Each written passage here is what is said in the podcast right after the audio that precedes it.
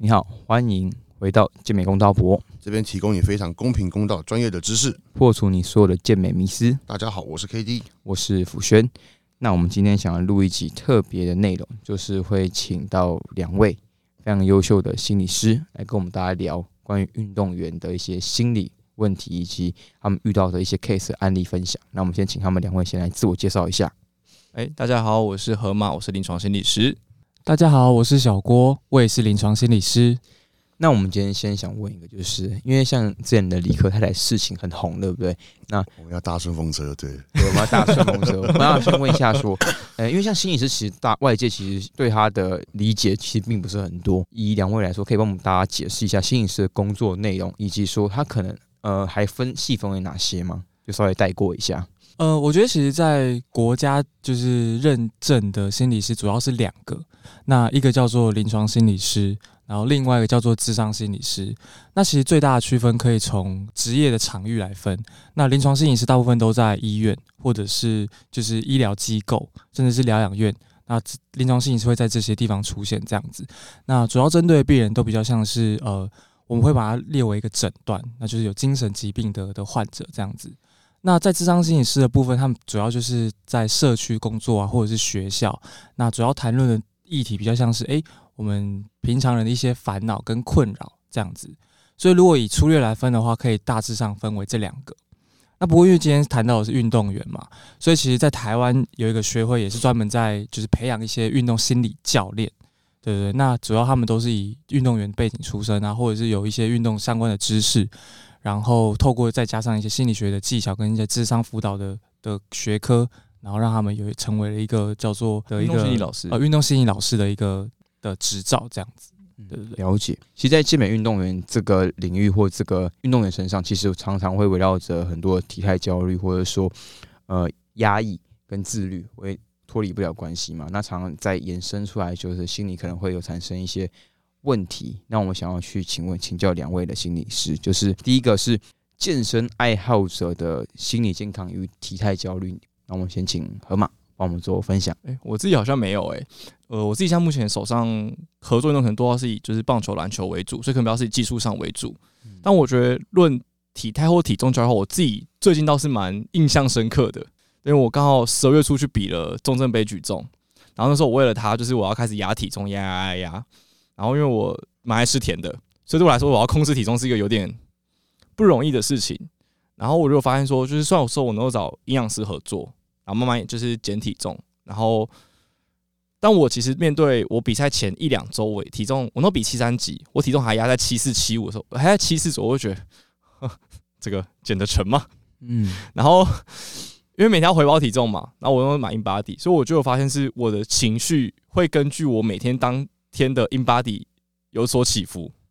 比如说 今天怎么变胖了，或者是哎今天就算变轻，但我发现我肌肉量掉的时候，我也会开始焦虑，莫名的焦虑，就觉得啊，完了，这重量我还撑得起来吗？怎么？对，就是有发，我就发现我的情绪会明显受到这些就是东西去影响。对，了解。嗯，那我们换另外一位。呃，我觉得如果要真的是有一咨询或者是智商过的个案的话，其实是没有。不过在朋友的案例上，或者是有一在临床上的病人的话，其实他们对于身材焦虑这件事情，我觉得大部分都是来自于女性，对对？那他们也都是有在运动，然后他们就会觉得说，他们必须要维持这样子的身材。那他们在维持这样子的身材的时候，他们必须要去限制自己的饮食。当然，他们不是就是真的是非常就是很规律的在，就是我一定要达到一个。比如说像是健美身材的那种状况，或者是他们心中的那个身材的一个样子，不过他们就会一直去会认为说，他们不能够一直去靠吃，或者是一定要就是运动的量一定要大于吃的量。那这件事情对他们来说，他们就会有很大的焦虑，所以，便是他们生活作息跟饮食习惯其实就会有很大的落差。因为他们就想，我只想要让我一个维持一个好的身材，但他没有告诉自己说，他可以用一个什么样的方式，让自己可以规律，甚至是有一些一步一脚印的去达到心中跟现实上有一个那个平衡的一个身材形象，这样子。运动员的三联症症状，它是真的只会出现在女性，还是男性身上也会出现呢？哦，这件事情其实原本我是不太知道这件事情的嘛，但我后来去查了一下，我发现。其实并不是只会出现在女性身上，女性的运动三连症，它变成是一个低能量活动的的一个症状嘛。就顾名思义，它就其实是一个呃，因为能量太低了，但是我们运动量太大了，所以我们的身体其实没有办法去负荷跟负担我们要所付出的力量，所以因此我们可能会有一些生理上啊，或者是系统消化系统啊，甚至是呃情绪心理上面的一些影响，或者是在呃体态上面没有办法有一个维持住我们的生活习性跟我们的健康的身体机能。对，所以其实因为最一开始的时候，女性三年症它是来自于这个嘛，运动员三联症是来自于女性的三联症我们。现在帮大家解释一下好运动员三联症，好不好？请你帮我们稍微解带一下。哦，运动员三联症，呃，应该说来自于是女性的三联症嘛。那最一开始的时候，是因为呃有一个博士他发现女女性的运动员，她想要维持她的身材，比如说这些运动员可能会像是呃跳舞的，或者是芭蕾、体操选手，甚至是有分量级的，比如说跆拳道或者是拳击，因为他们必须要顾及他们的体重这件事情。大家以前都是比较 focus 在数字上，所以我就要让我自己的体重比较维持在这个样子，所以我可能会一直为了要减低我的体重的话，我就不吃东西，然后我就一直运动，一直运动这样子。所以呢，这些女性她们就后来就发现，哎、渐渐的出现一些症状，比如说她们饮食失调，因为我要维持在这个体重上面，她们就会不吃东西嘛，就让自己的饮食上面就会得到一些很大的限制。那再来，因为饮食限制了之后呢，他们就会出现一些生理上的一些变化，那种夏视秋的作用让呃月经没有办法出现，所以导致没有，就是他们开始没有月经就停经的现象出现了。那再来，也因为这样，他们的身体能量没有办法去负担他们的平时的训练，或者是他们比赛要所所产生的能量之后，他们就渐渐的出现骨质疏松的症状。对，所以一开始的时候主要是这三个嘛，一个是饮食失调，然后呃无月经，然后再来是骨质疏松。那渐渐的，因为大家因为原本的针对的对象只有女性，然后后来就哎、诶其实这件事情如果类化到男性身上的话，除了没有月经之外，其实同样的也会发现饮食失调的症状，因为同样在比赛的运动员身上，我都是需要被控制体重的，都是需要去控制饮食的。那再来骨质疏松这件事情，当然不单单只会发生在女性身上，男性也会，然后再可能会有一些荷尔蒙降低啊，或者是身体机能的退化之类的，所以他们就会渐渐的发现，其实这件事情上不会只是限缩在女性的三连症，所以他们就变成是一个改名称为一个什么低能量体、低能量活动的一个症状，这样子。嗯，这边我补充一下，真的到后面完全没有反应，男性的生理反应是完全不会有的，哦，就是 就是怎么讲，我们花花就是我们看名片，嗯是。看名片，我那时候真的是到后来倒数四周的赛前四周的时候是打开来看，换回去没反应，然后就睡觉了。嗯。就是你心里想，但是你的身体不想鸟你。是嗯。是，对，就是可能以前的频率可能是两天两天一次，到后来可能都是一个礼拜一次，嗯。然后就是那种哦好累哦，就是那种完全不想要动作。是。对，我我记得就谈到三连针这件事情的时候，我曾经自己也有一个体验吧，因为以前我也是一个很追求一个精壮身材的人，我想要让我体脂大概维持在差不多九到七到九之间，因为我想要让我的身材是就是有力量，同时间又可以维持这个身材的，所以我那时候就其实蛮拼命的在就是训练，然后很规律，一周大概三天，然后就是从早上就早上练完之后，可能晚上没事情的时候，我又会再去训练这样子。可是因为我会觉得，如果我一直吃的话，其实我的体脂会增会增加，所以我因为我又觉得我没有钱，所以我不能吃太多很比较比较营养的食物，所以那个时候其实我进食量其实是很低的。然后在有一天我要去训练的时候，我记得那天是我就是呃应该是 very high 的的一个程度的训练周期，然后那一天我其实身体其实蛮累的，因为我发我发现我的能量其实是不够的，可是我我身体其实没有这种感觉，然后我就还是硬拉，然后就会完全就是有一种很无力，然后却就是好像身体是可以的，呃，心里心里觉得可以，但身体完全做不出来。然后就我第一下硬举拉起来之后，我就我就整个头晕，然后就昏，然后就就直接伤到脊椎。我觉得那时候就觉得超崩溃的，然后就是又因为这样子，然后就反而有更大后面的后遗症出现。这样，这个情况我也有过，拉完，因为那时候在没有人的健身房练，对对对，因为我自己头回去练，然后拉完，然后就没意识，然后起来已经是十二点多的事情。哇哇，那时候好像是早上八点多练吧，练完嗯然后好像就进正式组吧，然后拉个硬举，起来之后，然后有意识起来的时候是已经是中啊，干十二点了，干三小刚刚发生什么事情？呃，我觉得这对嗯 整个晕过去了。对，那时候也是在一个很低热量的情况下，嗯那时候也年轻，是那时候就想说，哇，就是给他干下去。那时候好像十九二十岁吧，哦我就对，现在绝对不会干这种事情。哦我这边也可以补充一件小知识，是因为呃，通常我们在大我们人的大脑跟吃东西这件事情上，我们很容易觉得饿。只要我们脑子会有两种话，一种就是我们身体跟真的感觉饿的时候，我们就会促使我们去吃东西；嗯然后另外一种是我们呃欲望性进食，就是哎、嗯我的脑子想要吃东西，可是我们身体其实并没有想要吃东西，嗯所以我们对于饿这件事情其实很敏感的。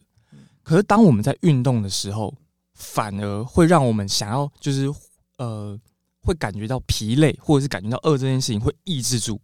因为当我们没有能量的时候，我们身体会把所有的就是机能关起来，让我们自己就把这些能量给 hold 住，不要让自己的能量一直消失，一直消失，一直消失。所以在运动的时候，通常我们就会觉得运动完了之后，哎、好像不太会饿。可其实这时候的身体已经缺少了很多力、能量跟你需要的补充的能量。那这个时候如果持续这样下去的话，我们这时候我们的身材啊，或者是我对我们的饮食上，就会很明显有一些走歪的一个嗯。的可能性。我的经验来看的话，很多时候就像你刚才讲的，就是呃有压力，再就是嗯。现代人呢可能工作压力也大，其实吃东西会变成一个抒发的出口，嗯是。然后或者是他们还有吃饭吃太快也可能吃的速度太快，有些人他其实刚开始找我的时候，他可能过去已经都吃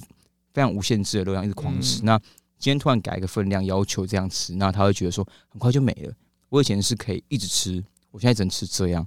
那这时候很他的大脑根本跟不上，他说：“诶、我饱了。”他就一直在觉得不够不够。嗯可，是很多时候，像我们去吃那种无菜单料理，其实我们无菜单料理吃完，因为他吃很久，对那你可能就会觉得，哎、我其实是饱的，我我也不想再吃其他东西。所以我觉得人类对于像你刚才说饥饿很敏很敏感，敏感我觉得嗯非常认同是。很多情况下，其实你可能真的不需要吃，可是你就会觉得，哎、我好像不够。然后再来就是在以健美运动员来说，其实有有一个情况比较特殊，是在后期他们会把热量压越来越低。这时候如果加上低热量，他们其实长期一定有个欲望在，因为身体会需要能量。是再加上如果刚才以上的问题通通一起来，你又吃很快，或是你又压力很大，那其实会相比其他类别会更大的提升它暴食的可能性。我们这运动来说，其他运动员可能他们还是会以食物受限，可是热量是稍微高的，而我们可能就是食物受限，我们量又相对很低。嗯，所以其实才会后续可能会发生。那我想问一下说在于暴食的心态分享，或是你们会觉得说这个行为背后有哪些是可以让目前正在有这个情况的人可以去稍微建议的吗？我觉得其实刚回到刚才讲的，就是吃东西这件事情，其实呃，回到刚才小郭也提到说，我们有一个是本能的饿，就我们能量不够了，我们想要吃东西，跟我们有欲望的饿。那其实没错，就是我们在饿的时候，通常就是我们进食开始，大概其实大概要过十五到二十分钟之后，我们激素才慢慢告诉我们说，哎、其实开始吃饱了。所以回到刚才说的是，如果我们今天吃太快，可能同样的热量，我们快速进食的时候，我们很常会吃完就觉得，哎、我还我还很饿，是因为大脑激素还没有传过来跟你说，哎、可以了，我们可以不吃了。对，就是你还是会跟你的这个激素传递的速度有关系。所以就像午餐那样，哎、他吃很长，慢慢吃，我们每口细嚼慢咽等等。那时间拉长之后，因为刚好我们吃完后，其实大脑激素也差不多传递过来了，你就会觉得说，哎、好像可以了，我吃饱了，就是一种生理的状态。那另外一个压力就是说，其实我们人在有压力的时候，其实他我们会寻求一个快乐的中枢，就跟大家一定听过说多巴胺，我要快乐。对，运动会产生多巴胺，会让我们感到快乐、感到开心。但其实吃也会有这个效果，尤其是高油高糖的东西。所以对很多人来说，冰淇淋就是一个超完美的食物，完美冰淇淋或者一些什么什么什么高热量的，就是糕点、面包类，那个超完美，因为它超油，然后又超甜，所以它很完美，这个我们很舒压的东西。所以我们吃完之后也会觉得好开心。对，就是因为压力很大，很开心，甚至就是我们最近看很多选手的备赛片，发现说，那到后期其实不单单只是我吃多少热量，可能为了避免水肿等等这些钠含量、盐分等等都会被精准的去控制要求。那在这情况之下，当你吃变成是你越来越限制、越来越压抑的时候，你所有东西都在压抑，就是你都在压力过的情况之下，你自然没有一个好的情绪出口的话，那自然最直接的吃就是就是暴食，呃，我就是吃完就开心就过去了，因为那变成是可以想象是一个气球在一直灌气，长期的压力，因为很多的选手不单单只是当选手，他们还有工作压力，还有可能家庭压力、呃生活等等事情压压着在里面。所以当其实不停的压压，然后生活有没有其他舒压或者是阴影的方式之后，他自然就会暴食，因为那欲望终究可能还是会压不过理智，在某刻就会爆炸了。嗯，其实有个部分可以补充的是，我觉得人会有一种反弹的心态，比如说我叫你越不要怎么做，可是我们就会有一种心理觉得我们就是要这么做。那当然，我们其实大脑也是一样，如果我们去越压抑一些我们的感受或者是呃。我们的欲望的时候，它其实就会一直在无有一些时刻到某一个点的时候，濒临崩溃点，它就会弹回来。那我觉得最著名的心理学实验就是白熊实验嘛。我现在请你们不要去想，就在这一分钟之内不要想白熊哦。你们等下千万不能想到白熊哦。好，那我们等下看看你们在这一分钟之内你们会想到几次白熊？对，千万不能想哦。好，所以因为我们有这个反弹的。反弹的这件事情，所以当我们一直限制我们不要去吃、不要去吃、不要去吃的时候，可是总有一刻还是会弹出来。应该说不要想白熊，然后就我刚才我刚才每一分就脑袋一跳跳两个字白熊，白熊，白熊，一跳出来这两个字。呃，因为就是会去压嘛，当我们越压它，它就我们身体就会自己就会弹出来，一压就会弹出来，这就是一个很就是一个很矛盾的事情啊。我们越不想要，身体这样。我想提出一个点，就是你刚才有心理师有说，我们运动是可以压抑饥饿，可是我们。不知道是不是健美运动员才会，健身运动员也会，他们会说我们运动是可以为了吃更多。那这个这个思考模式是有问题的吗？我因为运动，所以我可以吃更多。可是你们刚才说运动也是一个抒发，那给你快乐来源，或是吃，他们是分开的嘛？对。那这样这个观念是正确还是可能需要修改的？我觉得会变成是这样。如果以运动是可以提升呃我们的心理健康这件事情来说的话，那在运动完了之后，你当然可以有一种像是奖励自己、补偿自己的一个机制，就啊，我终于做到了一件事情，我达到一个目标，所以当然就是我做了，我运动完之后，我就可以吃吃的比较多嘛。但是因为我觉得这一句话其实建居在它没有是一个很，比如说是一个目标导向或者是成绩导向的事情，因为如果比如说像健美或者是要备赛的过程中，不可能就是我今天训练量很大，然后我会去吃超过我所设定的这些营养目标嘛。所以我觉得这句话会端看在背后，它可能是建基在什么样的情境之下。如果它只是一个诶休闲运动，然后只是为了给自己一个心理上有一个富裕感觉的话，那我觉得这句话其实没有问题。可是如果我们是有一个很明确的说，OK，我要在我要得到什么样的成绩，或者是我要把自己的身材控在什么样的程程度之下的话，那这件事情反而会变成是一个给自己的一个压力。因为当我达不到的时候，我就没有办法吃。那我没有办法吃，我就要必须继续压抑，我必须要让自己。更控制在这个状态之下，你越控制，你的身体就会越越没有办法去忍受这样的控制。嗯，了解。我觉得分享的经验是我之前在，因为我之前在备赛，我找营养师合作，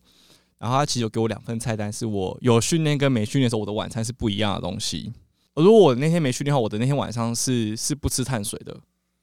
但因为我如果训练，我晚上可以吃碳水，所以我会为了吃碳水，然后我那天晚上就死到逼自己运动，每天都练。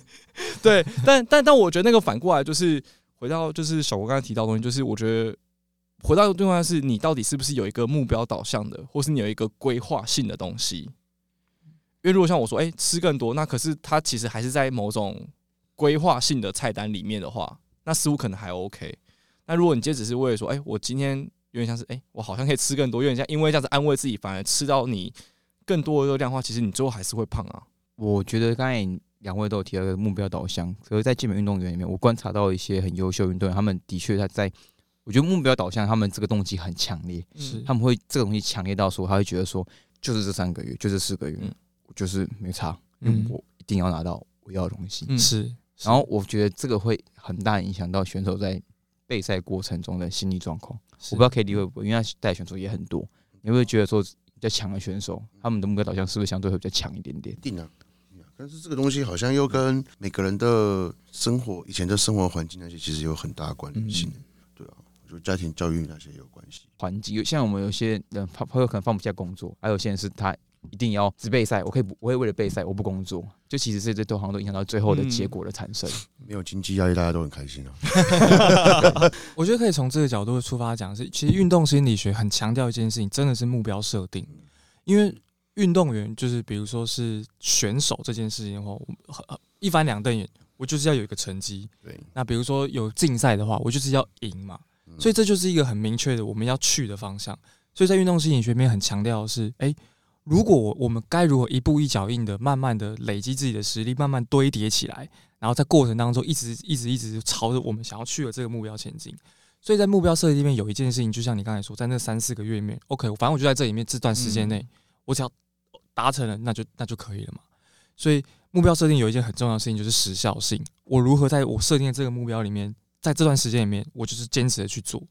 那其实就像刚才有提到是家庭因素、个人的的因素这件事情。那在运动心理学里面，其实就可以提到像是动机的部分嘛？那要不要跟大家讲一下？就是我觉得动机就是我们可以讲是外在跟内在动机。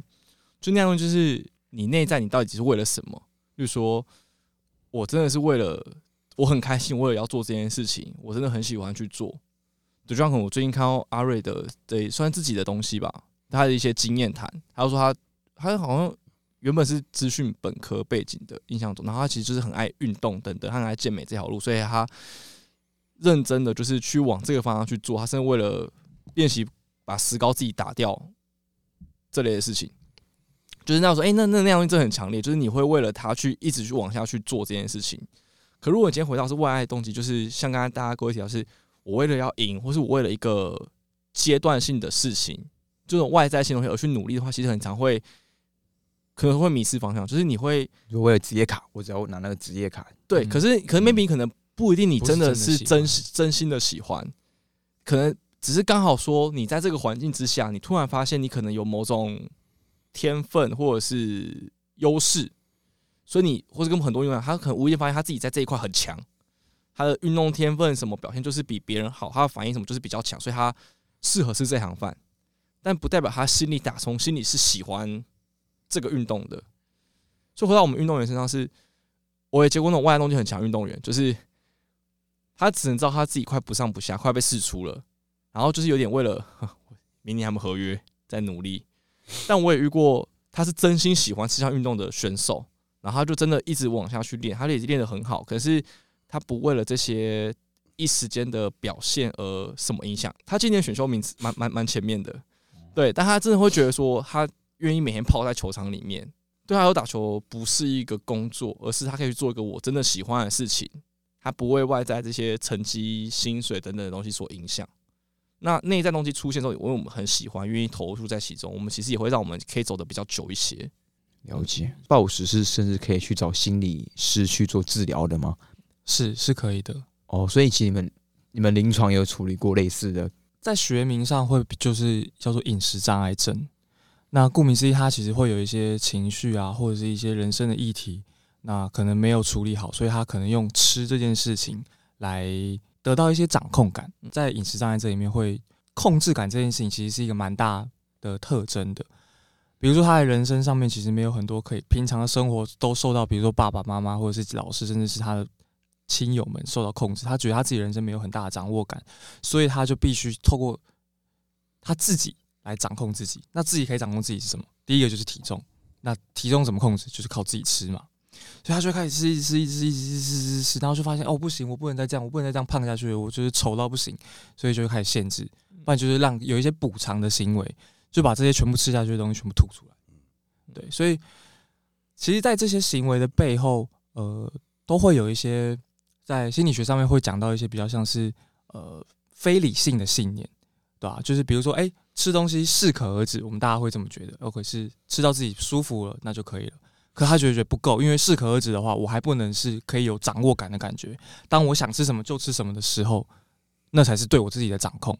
可是这听起来好像就是有点好像超脱现实了嘛。所以到大部分的人有一些饮食障碍或者是暴食的困扰的背后，其实都会有一些非理性的信念在影响着他们的这些行为。所以我们可能就会透过去去跟他们一起讨论这些事情啊，或者是去看看他们的这些非理性信念是如何去运作，对他们的影响。那渐渐的去讨论怎么去透过这样子的想法，去慢慢的去调整到他们在吃东西这件事情上的看法，这样子。所以关乎说 boss，那如果说一些后续的调整，运动员自己会不会更多是关于叫做运动员的自我察觉这一块？因为我后来会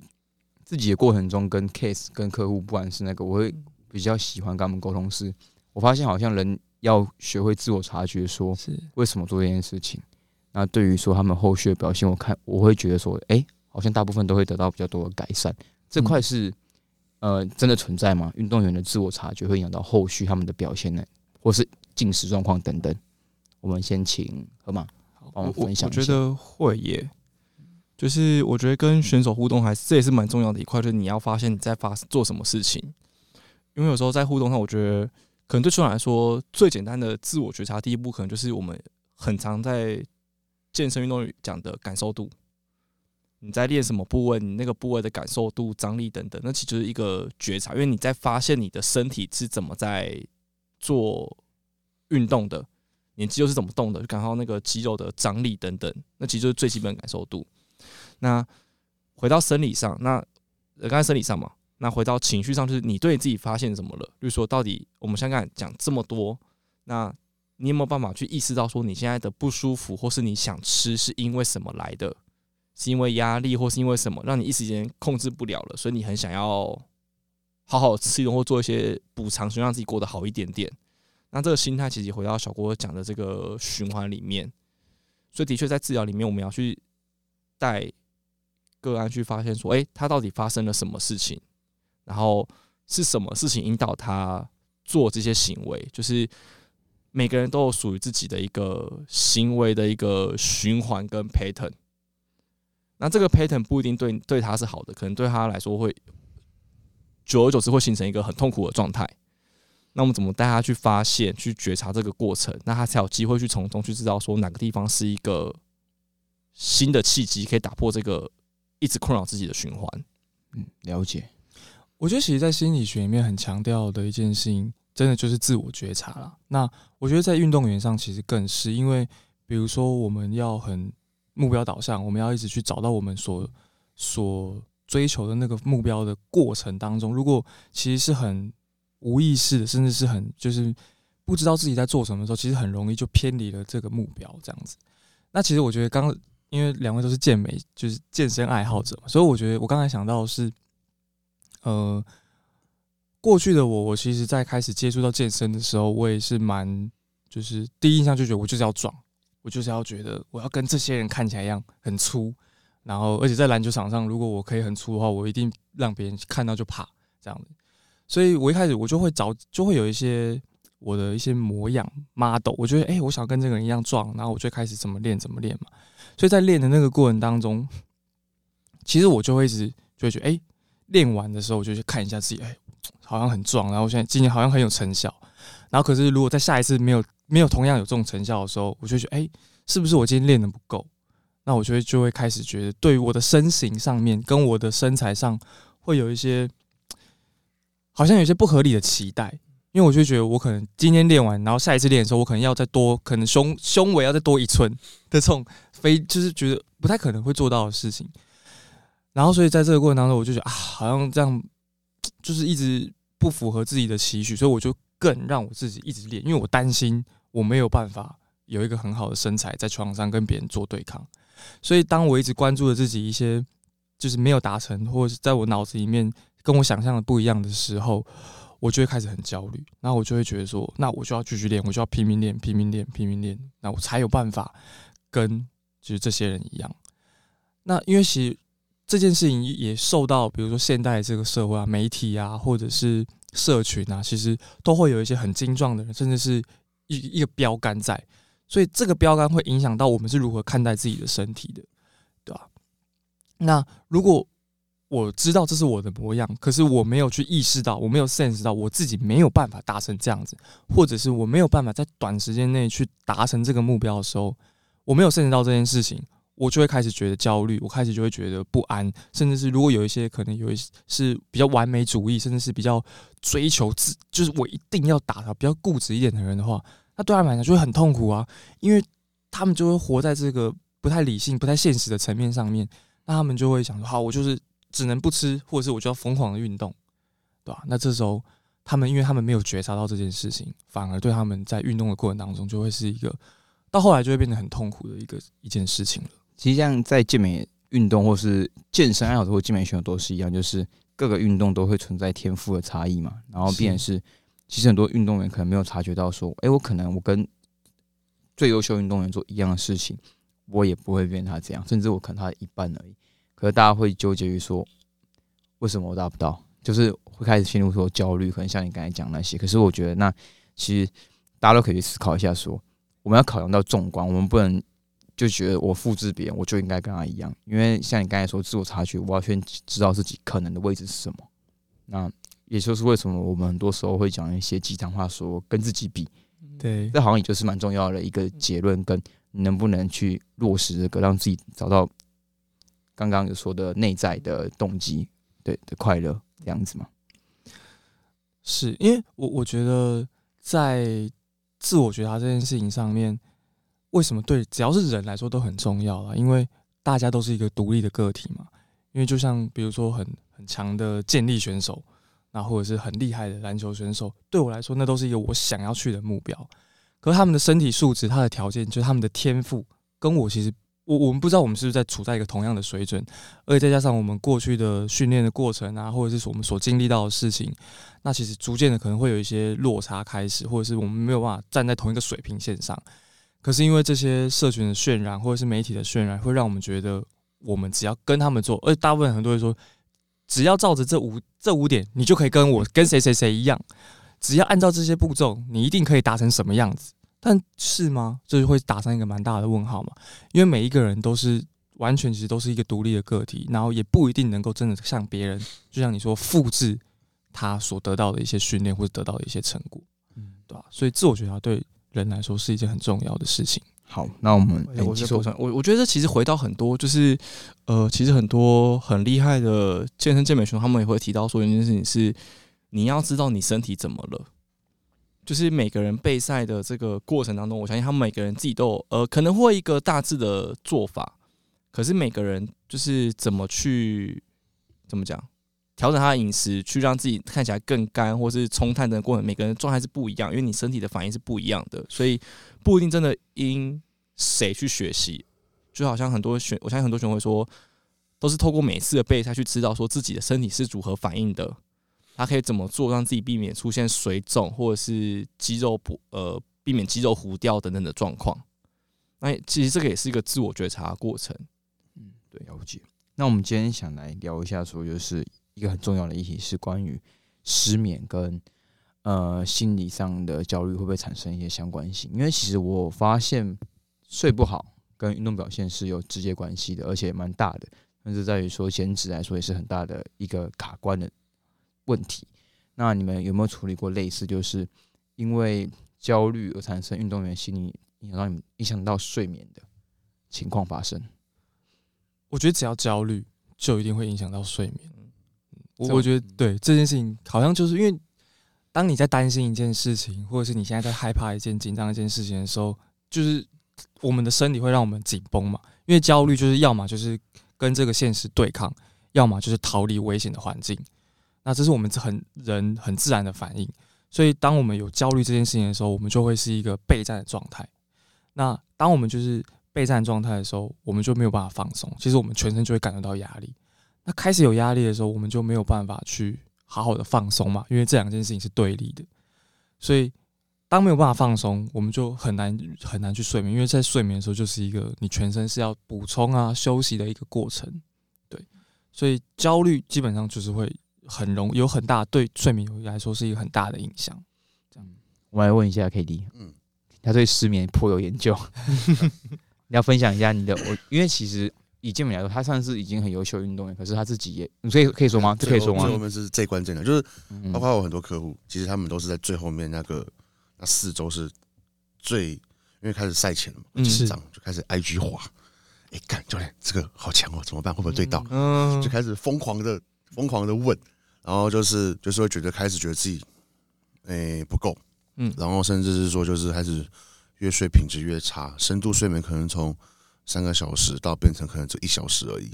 然后甚至是说每天都吃也吃不下，不然就是开始想暴吃，要么就是很极端吃不下，要么就是。想要暴吃是这样子，然后训练状况可能还好，可以 hold 得住，但是有些人会变成是会越练越糟糕，会越来越没力。然后啊，讲到暴吃，我有一个客户，他曾经跟我说过，我有一个很奇怪的情况，他是他会买，他会买全部想要吃的东西，买了吃完，还没有吞进去，他直接吐掉。哦，就嘴巴有那个味有那个味道，对对对，他把它咬了，然后咬烂，然后唰全部吐掉。他给我拍给我看，他说他今天要做这些事情，就是什么炸鸡什么的，全部靠干，然后他是全没有吃，他全部吐掉，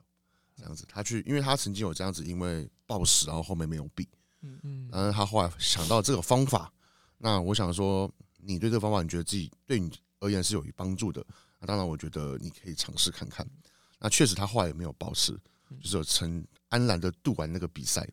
对。那像我自己本身的话，是到后期是真的比较不好睡，可能十二点睡下去，三点就起来，然后五点起来，八点起来，感觉那是超崩溃的。甚至是说，因为你焦虑的话，其实会影响到你的那个那个叫什么名字去了，反正就是会变得很频尿，嗯，就是半夜会一直起来尿尿，就是也不是膀胱问题，因为检查过了，嗯。也不是射物腺肥大的问题，就是一直前尿，就是睡前也没有喝很多水，但是就是你会大约两三小时就前尿一次。在他这种情况，或是任何运动员身上，如果在这时候使用安眠药帮助，到底会有反效果还是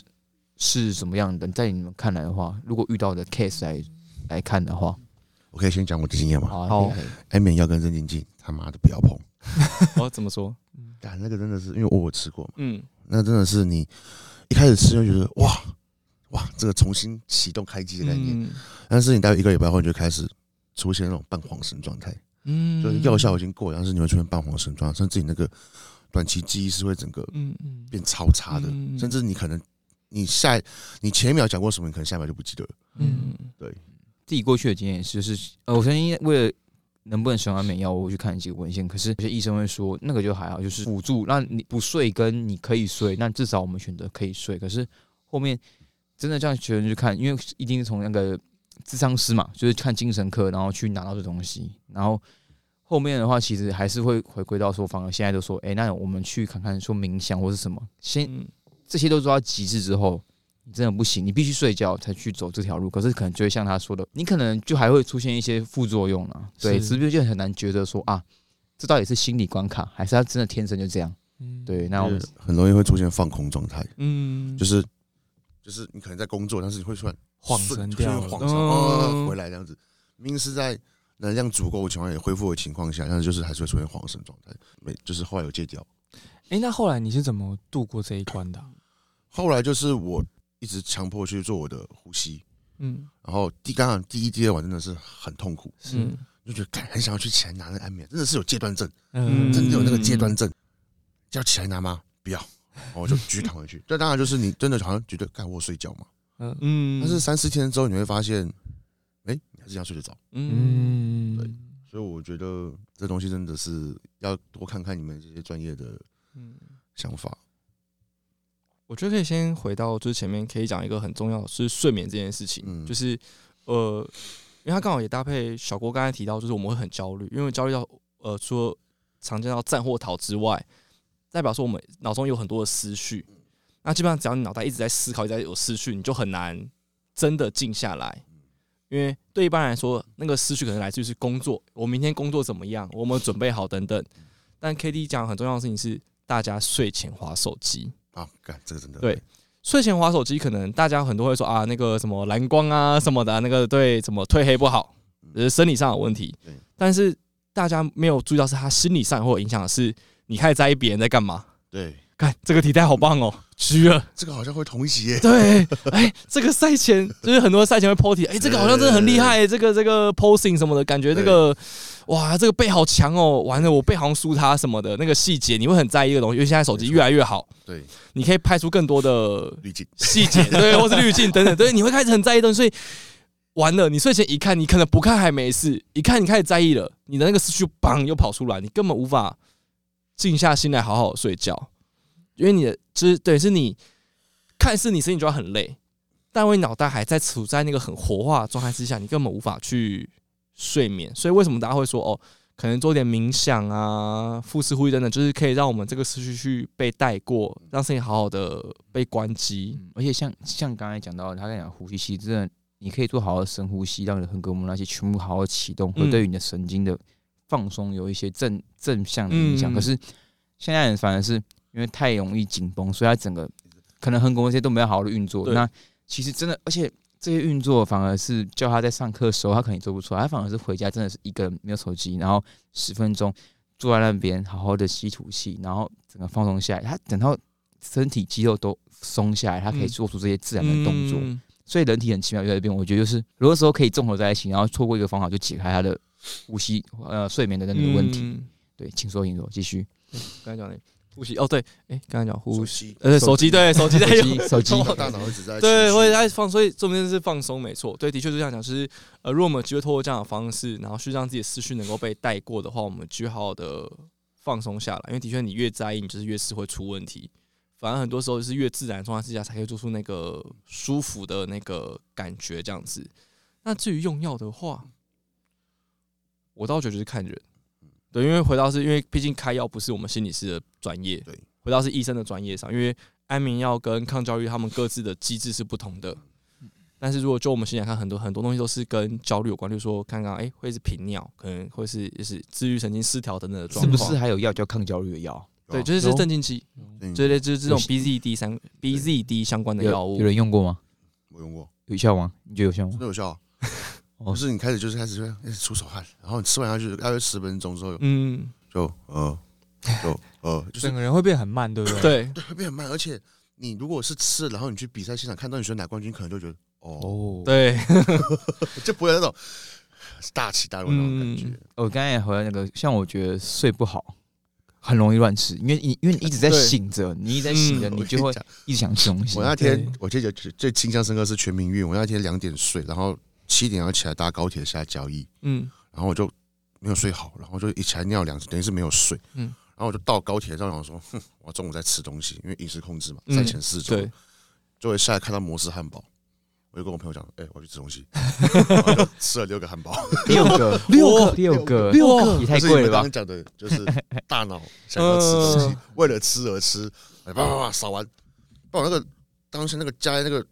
从从台北到嘉义那个脸是超级臭的，嗯，真的是那个谁挡路我就想要打谁的概念。然后吃完汉堡之后就是变另外一个人，嗯，就是有人可能撞到我也不会这样。可可会不会好开心？可心里会不会想说 干怎么跟教练交代？完蛋了，完蛋，完蛋！就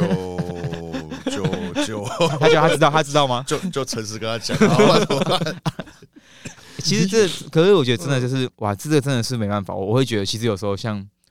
呃，我们行业来说，像我们刚才，这就是我们刚才说的工作压力，是是，这个压力到到一个极致之后，就是啪开关开起来，自己太废了，hold 不住。对对，而且而且运动员很多会像刚才可以讲，就是他会去责备自己说，是不是我不够努力，是不是我太废，是不是我嗯不够坚持？为什么有些人可以？因为其实基本的有些 motivation 就是一些激励，或者是。你告诉自己可以做到，嗯。告诉自己就是要坚持下去，你不能放弃这些，要非常苛刻。对，那像心理师们会觉得怎么看待？哦，我们刚才是讲讲睡眠，然后再聊这些它的影响。我觉得其实有一件事情是呃很矛盾的一件事情，健身是自己的事，对，嗯，可是比赛就是大家的事了，是，嗯，所以就变成是就会，我觉得这件事情要厘清，要分两个阶段啊。第一个阶段就是当你在为了比赛这件事情的时候，应该这个过程其实都是跟自己有关系的嘛？对，所以，嗯，我会觉得说，就是你好好就是专注在自己可以做的事情上。运动心理学也常讲说，就是专注在你能够可以控制的事情上面。别人的体态、别人的滤镜，这是我们没办法控制的。可是我能够控制的是我要不要看嘛？所以，当我我就是我不去受到他人影响的时候，那好像这些焦虑感其实就不会那么不会那么频繁的一直出现。所以。当如果我一直聚焦在呃我自己做得到，而且哎我是好棒的，我只要比昨天又更多一点进步了，那其实这个自我效能其实就会一直出现，就会哎就很 OK，我自己是走在正确的路上。那因为其实也有教练啊，也有其他都是同同才在一起训练的时候，这些事情你都会知道自己是不是有走歪了，或者是自己是不是还在自己的课表上面，还在自己的菜单上面。所以就是一点一滴的，就是 focus 在自己身上，然后有慢慢增加自己的自我效能。然后同时间呢，就是要保持一些希望感，因为为什么要保持希望感？就是 OK，我我没有做到，那其实也没关系，但是我一定能够做到嘛，因为我们就会有个目标要达成。可是如果太给自己压抑的时候，我们没有这个希望，当啊我一失败，或者是我可能今天训练的过程不太好啊，那我不行了。嗯，我们其实很容易有这样子的状况嘛。所以如果如果能够给自己保持一个希望感的话，那其实我觉得就会在在训练的过程当中，可以保持一个比较好的心态，而且也可以让自己比较乐观一点，可以让自己有一些 OK，我们可以，我们一定能够做到。因为在运动心理学里面，其实很重要两件事情是正向跟自信。我一定要保持正向的方式，我一定要知道我一定能够可以，我是可以做到的。那再就是我是有有有这个能力去达成的。所以如果是这样子的话，聚焦在自己身上，那我觉得其实，在赛前的，比如说呃呃，不管是备赛啊，还是在赛前最近那一个月的时候，会会让自己的心情跟自己的心态会更稳定一些。你不再去受到其他人的影响，那你的情绪也可以有一些出口，那你也不会因为。不会因为自己好像就感到很焦虑，所以我要保持六个汉堡这个状况这样子。所以我决定以后赛前试之后把 IG 全部关掉。学学那个 LeBron，LeBron 那个 LeBron James 不是也是？其实我觉得现在这个社群，尤其他很会，他知道全 NBA 场馆的 WiFi 密码。他这个可以。像很多运动员真的就是，他有些运动员他也追踪超少人，他只能就一个两个哦，因为我想要家家庭朋友或者对，因为他不会有任何比较心态那个。哎，你总是三三千多个人是怎样，给自己给给自己焦虑，给自己加焦虑哦。我觉得你你你不得，你，不知道怎么办呢？我从他身上观察到，就是很明显是他可能在比赛前录音的时候，他会比较不耐烦跟焦躁。可是我，可是就是 我觉得那个不，有时候我会觉得跟科技也没关系，而是真的是我觉得那个压力，而且对自己要求越高，越不容许，越想要达到你给自己的期望。错。那我觉得这时候很多，就像你们今天两位分享，就是。更多的很像从自我察觉到后来跟教练沟通，我觉得大部分运动员是我闷在心里，我就啊，我应该要承受，这是我的事情啊，我不该跟你讲。可是，当你真的爆发，你就开始，砰，跟旁边人直接输出轰出来了这样子。哎，像你们接触那么多，就是篮球，应该比较多是篮球跟棒球嘛，对不对？对。有没有像，因为你们知道那个，哎，之前暴龙队那个叫什么名字去？Kevin Love 不是卡哇伊呢？不是不是暴龙。就是被交易到马刺队的那一个，呃，Danny Green 不是 Danny Green，也是得分，也是得分王。那那个迪迪隆森，哦，迪隆森，他不是那时候有好像也是离场忧郁症嘛？对，应该说我觉得这都是蛮常见的东西。然后就是包含最近就是独行侠有一个那个退休嘛，Simon Simon 那个 Ben Simmons，哦对，Ben Simmons 不会投三分的，他他不会投球，我靠，还有这种事情发生，对对对，都都会。台湾目前有有人有这种情况出现吗？在台湾的职业球员这些，其实有，其实有。我我看那个是什么？真他们是到底是什么情况？我觉得那个呃，回到棒球上，我觉得更多是大家会听到投球失忆这种概念，对，对，或是例如说像之前奥运哦那个体操那个黑珍珠一样，就突然突然不会做那些那个比较危险高难度动作，然后后来就是就是有几场他就没比嘛。我觉得东西就是很多都是很多时候是你越想要，你越是做不到。嗯因为可能很多我们说打球这些动作，其实它很难被量化。对，你可能在健美 posing 上面，你可以说你可能背展或什么，你有个大概工动作，你可以你可以有些东西去讲说，哎，你要怎么放松，然后让肌肉呃紧绷起来。对对对，你有些比较具体的指引嘛。可是对于这种动作来说，你很难有一个具体的去说，你手你手要多开抬多高哦，你要怎么样可以丢球。那当这种你做到这种类似惯性的动作之后，你其实很难。如果你今天有意识一个出来，或是这种情绪被干扰，你可能就会一跑掉。对，一跑掉之后，你的思绪开始。呃，通常我认识几个选手，很多都是他就是在一个平凡无奇的状态之下，一颗石头他就去了。嗯，你知道像那个周怡翔吗？嗯，是的，不是变变指挥交通，他真的是印象深刻是。他是个两年前 SBL，我觉得他打超强，然后到后，然后到现在，我会觉得，我靠，他他别运球都好像不太会弄，就是，嗯，我会觉得哇，怎么变成扭扭捏捏感觉，然后会让你真的看到说，哇，不一样了。可是你还是他，他还是他那种感觉。那我想会不会也是跟这个有关系？我觉得其实，在篮球场上有一件很重要的事，是很容易受到外在因素的影响。我投不进，对观众啊，或者是队友和乐色话都会。可是我有一件事情是，当我自己投不进的时候，我就会觉得哇。完蛋，然后再就是有一些比较灾难化的想法就会出现，然后第二球投不进，干我死定，然后第三球完蛋，我建议是不准。那那时候自信心全就全空，全毁了。对，嗯所以我刚才说运动运动里面其实很重要，就是自信心，我能够做到。那像 Kobe 啊，Kobe 就说我投不进，我就是要投啊，我三十投零中，我还是会投三十一，嗯第三十一球嘛对。这就是很大的一个差别。就回到是你的思绪上，很多时候，呃，我们很多时候思考是单向的，因为当我们情绪越紧张、越紧绷的时候，我们思考会越来越局限，没什么弹性可言，我们就卡在只在一个点、两个点上面。可是，其实这样今天这样一路讨论下去，会发现是很多东西其实是多方面、多层次的。你今天训练品质不好，或是你今天什么，不一定是真的是因为什么有关系，可能是你睡眠、你有情绪什么多方面因素让你今天产生这个果，但这个果一定是多因素，而不是单一因素的。对，所以呃，今天很多时候不管是体重或什么，都是一样的概念。而且当我们今天我们很在意，我们就会思考就会很僵化。我们说非理性操，就说呃全有全无，就是我今天这个我今天训练没做完，我今天品质不好，我大概这场比赛就去了。可明明你离比赛还有两个月，对你，就因为一天你就觉得，干今天整个就去了。而且在健美比赛也是一样，他有些人真的是在赛场当天嗯跟他前一晚不同人，他他他他有些人真的是看到对手之后，他心态崩了之后，他底下就是怎么样，就是就出不来，出不来。可。是有些真的是像昨天那棒球他他很亢奋，希望他越来就突然越来越好。嗯，我真的觉得运动员的心态，就像他的时候，他他在跟他学生说，你的赛前就是你你到现场后不要看别人，就是抬腿，嗯然后放松，然后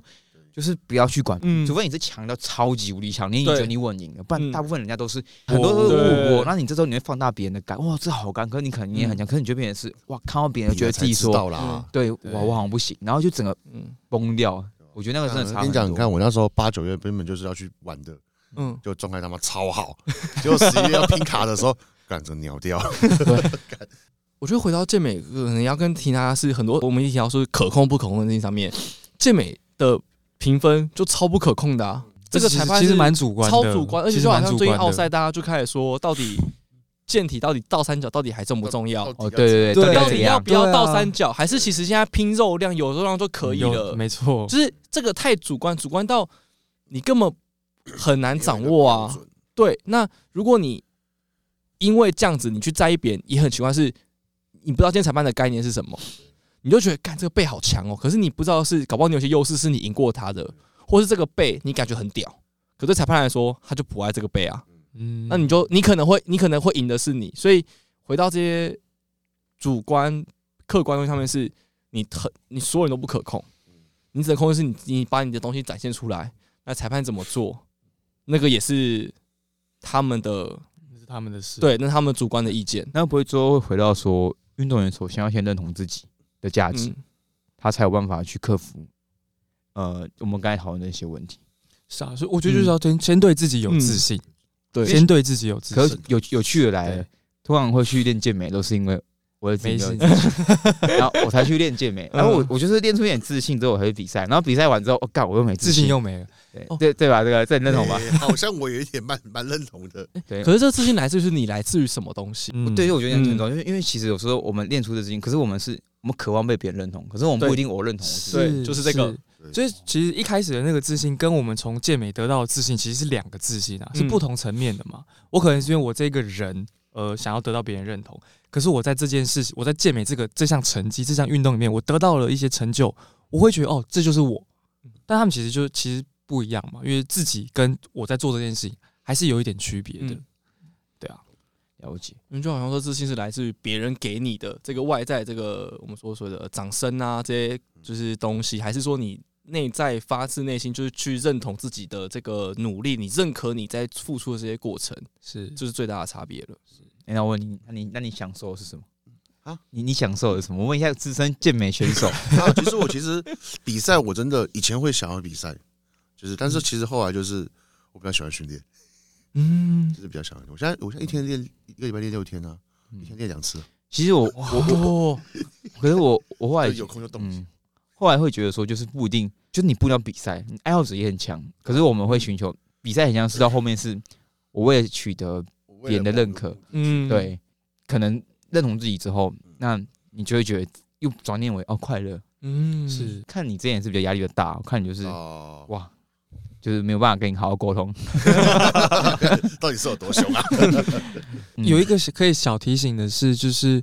我觉得在运动的过程，特别在比赛过程，其实那真的压力备赛，我觉得压力真的蛮大的。真的就是很多时候我们就是为了担心我们可能没有好的表现，甚至是我们没有办法达到这个成绩，所以我们就会疯狂的沉浸在训练当中。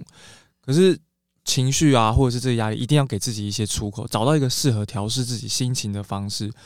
否则心情就是。关在自己的心里面，他会用任何的方式出现在你的的，就是生活上面。所以像可能看 K D，他可能就是用一些比较暴躁方式的时候在跟你沟通。就没有他他他没有暴躁公公，他就是你看到他就是 就有点不太要要要摸的，不能用哎，不要摸。哎，那个，请问一下，你可以讲到这个，讲到情绪出口，我想问一下，像泰克物质那个算不算是他的情绪出口一个方式？物质是然后物质哦，对啊，他怎么了？他说他怎么了？他不是很久以前就是爆出就是很多。性。很多性伴侣那些哦，哎，那个算是吗？嗯，我觉得还听他们说，我昨天听另外频道他跟我说，性有时候是快乐来源，是。哦，是啊，是啊，是哦。他说，就生理上来说，性兴奋本来就是一种愉悦过程，对啊，对。然后更不用提，可能还有一些情感的流动，情欲，我们说情欲流动这过程，对，他的确会有一些欢愉的感受等等，所以我觉得也是看人，因为。这些都是一个舒压的方式。那很多时候，呃，我觉得也有时候也会带大家去思考，是我们看到很多都是一个果，但如果我们没有去，呃，但是这个果背后成因可能很多，带就是选手做备赛一样。你觉得你那个体态不好，什么可能跟很多原因有关？你可能会一个一个问，慢慢去排除各种问题，哎，睡眠问题、吃的问题，然后你最近有做什么吗？等等，你会一个一个去陪他们去排除，去找到问题的解放。就同样是。新闻或者看上去很多资讯都是一个果，那到底背后是什么？哎，有可能是这个，也有可能是那个。但是至于是怎么样，我们没有摸到人，我们没有看到这件事，其实我们很难给一个明确的说，呃，你一定就是你这个原因。对对对，搞不好他物质天生就性成瘾啊，他不一定他的 啊，也有可能，也不能也不一定他的输压，也有可能就天生就会打人的那种。哎，就是都都有可能，但是就是只能说很多很多。对，那我们怎么去了解这个人？就回到是大家会去带选手去陪他觉察等等，去了解他，是是了解。好，哎，也敢哎，我想问这个问题，你们有没有在带个案的经验的时候发现，你跟他沟通啊，就他还是闷在那边，他就是怎么样就打不开那种感觉有吗？就是他没办法敞开心胸跟你们去来个好好的聊天，有遇过吗？我觉得临床领域或多或少还是会有，因为可能他今天被压来的原因不同，不一定他真的想来，他就是被。呃，被家人强迫要来，或者是在某些就是我们说要酒瘾个案上面，他们是因为犯法嘛，被法院强制说你一定要来，就是就接受这样的治疗，它是一个被被判决的结果。对，那呃，回到是，虽然我们是专业人员，我可能就在医院穿着白袍啊什么的，这个专业人员，但这个对谈来中，它其实还是一个人跟人的互动。你如果很难去信任你眼前的这个人。就算他是专业人士，你可能也很难跟他去开口讲这些东西。对对对，所以他其实是一个人的互动。所以很多时候我们会说，哎，有时候你跟他聊不好，不一定是心理师不好，心理治疗没有用，可能是刚好你跟他不对频率不对盘。但可能或许下一个或者再下一个，你可能会找一个跟你契合的人，那你愿意去跟他多去讲一些，去敞开你的心胸。那那个会不会像有些运动员呢？他就是。聊不开就一度就咻就隐退了。我其实，在带小球员的时候，就是他们，我觉得我遇到一个状况，他们现实层面就他们没有办法改变，比如他们的感情，比如他们的课业，就是这么大的压力。那他们要在场上表现的时候，因为他们练球的时间可能就是一个礼拜就是两三呃三天四天。可是除了练球时间之外，他们没有办法自主训练。然后我就觉得，哎，那你需要把你的课表排好啊，或者说你要把你的菜单啊看清楚，按表操课啊，或者是如果你有什么方式可以让自己放松啊，这些事情你都把它纳进去。可是比如说他现在正处在一个感情就是很崩坏的时候，那他之前根本就无心去做这些事情，对吧？所以其实还还有很多现实的层面会去影响到运动员的，比如说在运动表现上的这件事情，对吧？所以如果谈到这件事情，可能每次都会都会想要跟不管是球员还是是在训练的人都会想说，在训练过程中绝对不可能只考虑到你要训练的事情，你的生活、你的其他的工作、你的家人、你的其他的面向，你都必须要一起纳入在训练菜单里面，你才能够真的找到一个很适合你的训练方式。你们备赛一定要先想好你们的工作有没有碰到经济压力？另外，我们客户都是教练嘛，那教练基本上都是需要卖课业绩，是，所以当他跟我说他业绩不好的时候，我就会开始非常的关心他。那你这个月睡得好不好？就其实都是像可以讲，就是后面其实很多时候人家压力真的是哦，要一直跟他沟通，而且他有时候真的压力一来，很多事情都是卡住。就是说一开始你就可以跟他说，你可能现在不适合比赛，先好好练。对，因为有些人的期望太高，他们会觉得是期望太高，会觉得说我我要翻身了，或是我我我很强，我这个可造之材。可是其实事情都不会那么顺利，嗯，反而是越平常心的人，好像就哎，我靠，怎么是我那种感觉？嗯，对。就像他们有些，像我有几个客户也是，他们好像家里有一些状况吧，嗯，我跟他说没关系，我们先暂停，你好了再来找我。嗯，反正跑下去他也跑不好，啊，钱也在缴，那就浪费钱了。那你对，先把那些钱。拿去放在家里面需要用的地方上面比较实际。嗯，OK，像你们这样子碰过你们最难的个案是怎样？那你觉得最最花最多心思跟最棘手的？我觉得有时候就是回到小郭讲的，就是很多时候他的问题不是他本身，而是他的环境环境造成。可是回到很多东西上面，是你唯一能可控还是自己啊？对，你教练就讨厌你，我实在是。你教练就讨厌你，只是被教练冰，然后你你因为这样很痛苦，觉得很干。嗯，我很难，这我觉得很难着力，因为毕竟其实是一个外部人员，我们根本就不在这个球队里面，我们很难去跟教练有一个机会去沟通，去了解教练的想法，这会变你很难着力，因为我们前面教这些所有技巧，就会变成是可能会有限。对，因为他就算知道这样子，可是现实上他就是不可控因素，还是很影响他。对，所以我们只能换个方式去可能转念，或者是换方式让他先去有机会先。沉淀下来，至少不要搞砸眼前的训练。对，哇，被被教练冰也是真的是，我懂那种感觉。对，太难了，就是你就是没爱，我也很无能为力。场边做四节，看人家打球。我有几个客户真的是那种大打校队打打篮球，然后都是上不了场，然后后面就觉得不想打了，因为他已经打到冰盖那边的时间，已经把他的自信心给磨光了。是是是是是是，就是现实应该是最最让人感到无力的地方。他觉得再怎么练呢，他就是没办法上场。然后他就，那我刚才玩健美，健美至少是每个人都可以上台。对对对，小钱就可以上台，每个人都有出场机会。对，没错。今天也感谢两位心理师在这边做分享，而且我们也提到了关于说饮食焦虑、体态焦虑跟自我觉察，还有到最后的失眠。然后以及有提供一些方法，或是怎么样去让你自己放松，以及找到一些问题的源头。呃，我也会把两位心理师的资讯放在底下。你们有在接个案，对不对？嗯，是。那有问题的话，有任何想问的，也可以在底下的留言板留言，然后并且给我们五星评价。谢谢。好，感谢。那我们就谢谢两位来访。那我们就下集再见，大家拜拜，拜拜，拜拜。